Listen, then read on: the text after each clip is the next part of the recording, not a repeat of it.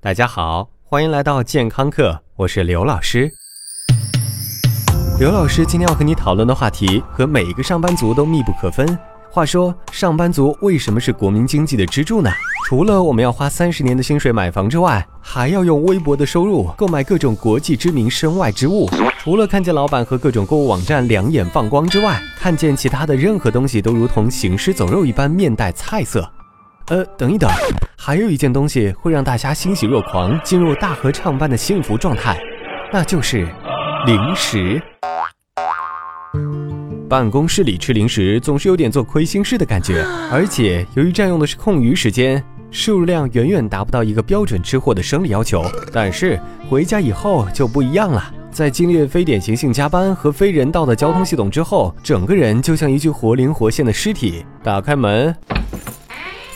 倒在沙发上，嗯，进入零食模式。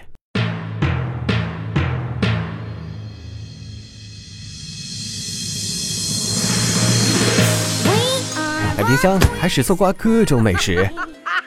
故事到这里，我们都已经知道结局。纵使深夜零食的好习惯多么令你满足，但是每每一称体重和一体检，你一定希望你从来没有践行这种恶习。怎么办？今天刘老师就来告诉你如何戒掉深夜零食。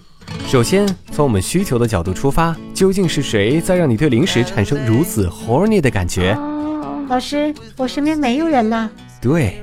当然不是你身边的人，而是你自己的一个部位。老师是胃吗？对于一个刚吃完晚饭而且累得像狗的人来说，胃早就已经不在乎你吃的是烤鸭还是狗粮了。那是哪儿？大脑。我们把这种深夜零食的习惯可以归纳为无意识进食，或者叫做无意识零食渴求症。并不是因为冰淇淋很好吃，或者薯条太美味，又或者曲奇在聊骚的跳着大腿舞，而是因为太过疲惫的大脑已经把你平日里那些限制卡路里的底线一并抓起吃掉，没有底线也就失去了控制力。所以，抵制深夜零食的核心思想就是没有蛀牙，重建大脑抵抗力。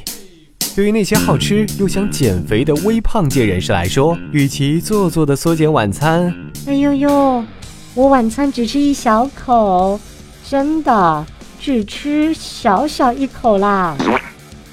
哎呦，我晚餐就吃个沙拉算了，不如好好的填饱肚子。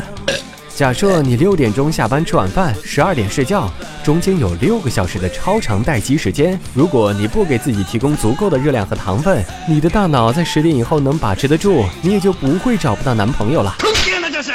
而如果你给自己提供一份丰盛但不过分的晚餐，你的大脑能逐渐从疲劳中回过神来，你就不会进入无意识渴求零食的状态，你会拥有足够的体力去支撑你的意志力。不过。也请明白，刘老师说的丰盛晚餐，并不是像吃完今天没明天的那种吃法，而是理性的、营养丰富的正餐。而这正餐中也有几点小窍门，让你的大脑更容易重建雄风。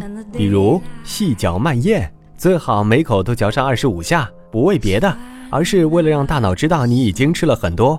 再比如，即使一个人吃晚餐，也要餐具齐备，显得正式又不敷衍，这样据说能最大限度地降低你对零食的渴求。除了这些，你还必须找出触发你吃零食的根据地，比如沙发、飘窗、床上，甚至男朋友的肚腩，然后少去或者尽量不要长时间待在那儿，找点别的事情做，从而分散注意力。最后，刘老师提醒那些微胖界的人士，解除零食瘾一开始必定是痛苦的几天，如果你无法忍受，那就不如开心的做一个胖子，因为。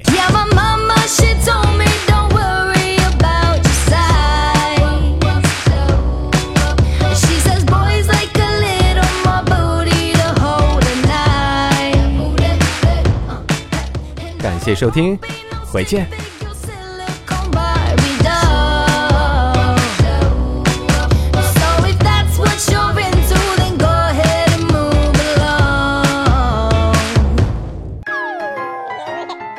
收听完健康课，您还可以在微信中搜索“健康课”的全拼，添加刘老师的健康课微信公众平台，获取最新节目更新以及最潮流、最无底线的健康知识。回见。